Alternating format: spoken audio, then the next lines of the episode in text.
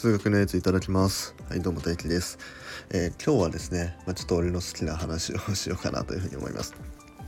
えーとまあ、タイトルにもある通り、えー図形とは何かっていう話なんですね。はい。まあ早速ですけど皆さん図形って何ですか？ちょっと考えてみてください。図形って何？か三角形とか四角形とかうん五角形六角形とか円とかね。うん。あとはなんかえっ、と直方体とかね。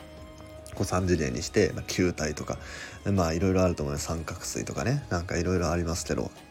じゃあまあそれら全部のことを図形って言いますけどじゃあ図形って何ですかっていう話なんですよね。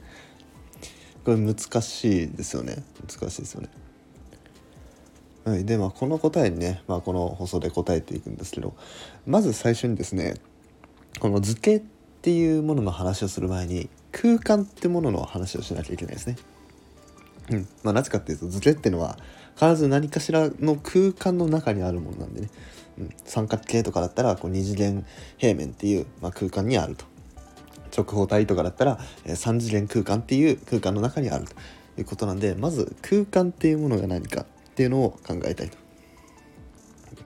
じゃあ例えば二次元平面っていう空間を考えましょう、まあ、平面っていう空間っていうのがまあちょっと違和感あるかもしれないですけど、まあ、そのようなものを考えていくと。でじゃあ二次元二次元平面が、まあ、なんで空間になってるか、まあ、どういう風になってるのかっていうのを考えると二次元平面っていうのは、まあ、x 軸と y 軸があってでなんか x, y みたいなので表される点全体のことをえー二次元平面って言いました。例えば1,0っていう点とか2,0っていう点3,0っていう点とか0,10,2,0,3っていう y 軸上の点だとかまあとは1,1とかね2,3とか、えーマイナス1,6とか、えーマイナス3マイナス4みたいな、まあ、こういういろんな点が集まってこの二次元平面になってるわけですね。でこんな感じでいろんな点が、まあ、集まってる、まあ、そういういろんなものを集めたものを、まあ、数学ではね集合っていうふうに言います。っていうことなんでじゃあ空間ってのは集合なんじゃないかと空間と集合はイコールなんじゃないかっていうふうに考えるわけです。でそしたらまあ3次元空間に関しても一緒ですよね。例えば1,0,0っていう x 軸上の点とか、えー0,1,0っていう点とか0,0,1っていう点とか1,1,1っていう点とかこういういろんな点を集めてきたものが空間ですよということなんですね。でそう考えれば、まあ、4次元空間4次元の、まあ、描写はできないですけど4次元っていうものがあったとしたらでその空間はどうなるかっていうと1,0,0,0っていう点と0,1,0,0,0うん？ちょゼロ何個いった？ちょっと分かんなくなっちゃいましたけど。こういうような、えー、と X 軸 Y 軸 Z 軸あと W 軸っていうもう一つ軸が加わってでそれぞれの要素を、えー取ってきた座標の集合。って考えればこれが空間になるわけです。で、えー、と集合っていうものを空間っていうふうに今定義しました。ってことは逆に言うと集合は全て空間になるんですよ。例えば、えー、と ABC っていうこう3つの要素がある集合があったとしますと。でさっき集合は空間だったからこれも空間なんです ABC っていう3つの要素がある集合がこれ空間になる。あとは例えば、えー、とあるベクトルとこのベクトルとこのベクトルじゃこの3つのベクトルで集合を作りましたと。そしたらそれベクトル空間になるんですよ。まあベクトル空間はもうちょっとなんかいろいろ制限はありますけどでそういう空間になるんですよ。でこの行列とこの行列とこの行列とこの行列持ってきましたって言ったらこれも空間になると、うん、いうような感じでその空間っていうものを集合っていうふうに定義することでなんかね一見空間に見えなさそうなものも空間になるということなんですね。でちょっと話それましたけど、えーまあ、空間、えー二次元空間三次元空間みたいなものっていうのは、えーある点いろんな点の集合のことを言いましたと。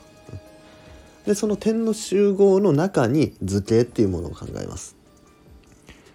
はい、なんで、えっと、二次元平面っていう空間の中に、えー三角形っていう図形もあるし四角形っていう図形もあるし円っていう図形もあるし、まあ、こういろんな図形があるんですけど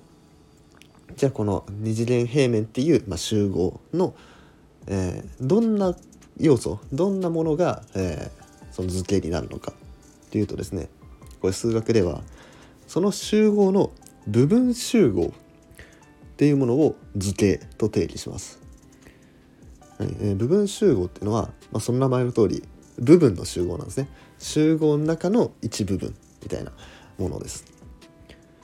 例えば ABC っていう3つの要素がある、まあ、集合があったとしたらそれの部分集合っていうのは例えば A と B の集合とかね B と C の集合とか、えー、C と A の集合とかあと A だけの集合とかもあるんですね。であと、えー、その集合それ自身も部分集合になりますだから ABC の3つの集合の部分集合として ABC っていう3つの集合を取ってこれる、うん、あともう一つねあの空集合っていうものも部分集合になります。これはあの要素が何もない集合ですね。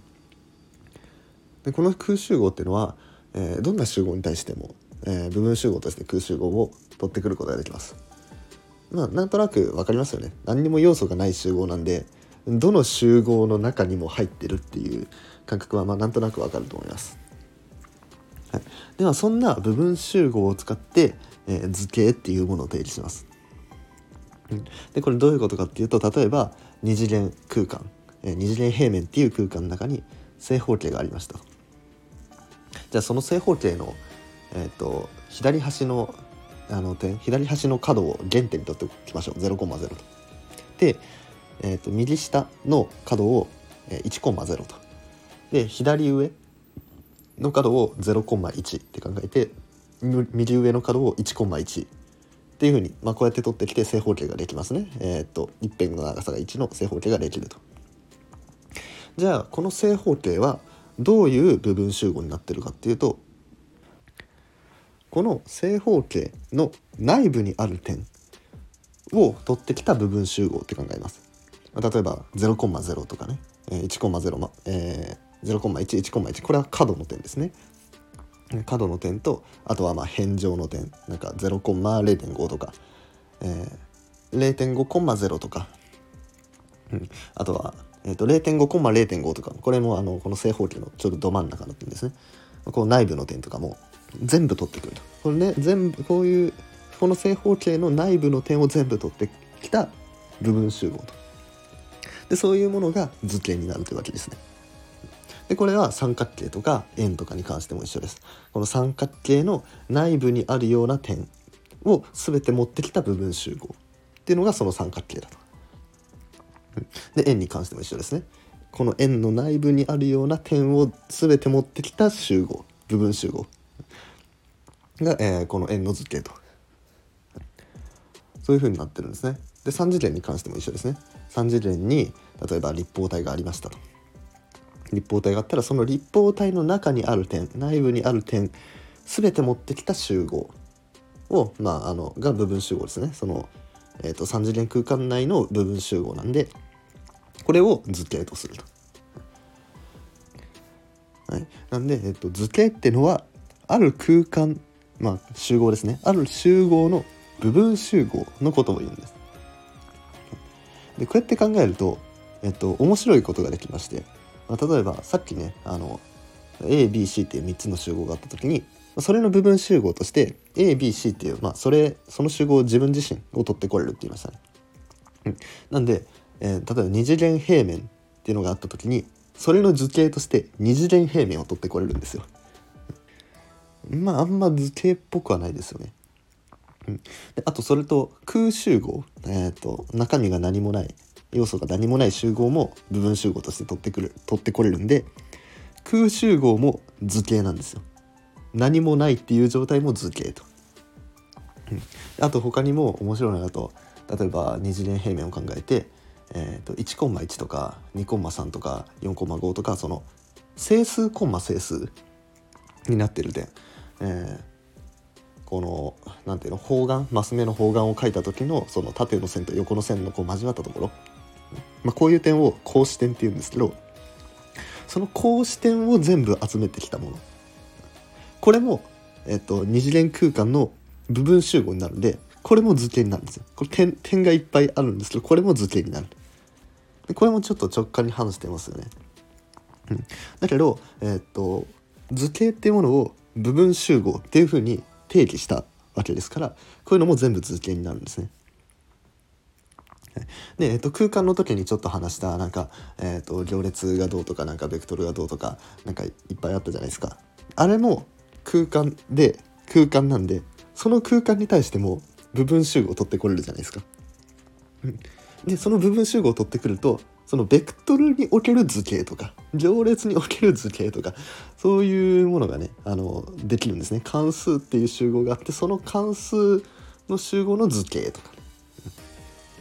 なんかすごい直感に反してるんですけどでもそのもともとねこう二次元平面における図形っていうものを考えたらこういうものなんじゃないかっていうのを考えてでそれを、えー、まあ、発展させる発展させるっていうかえっ、ー、と、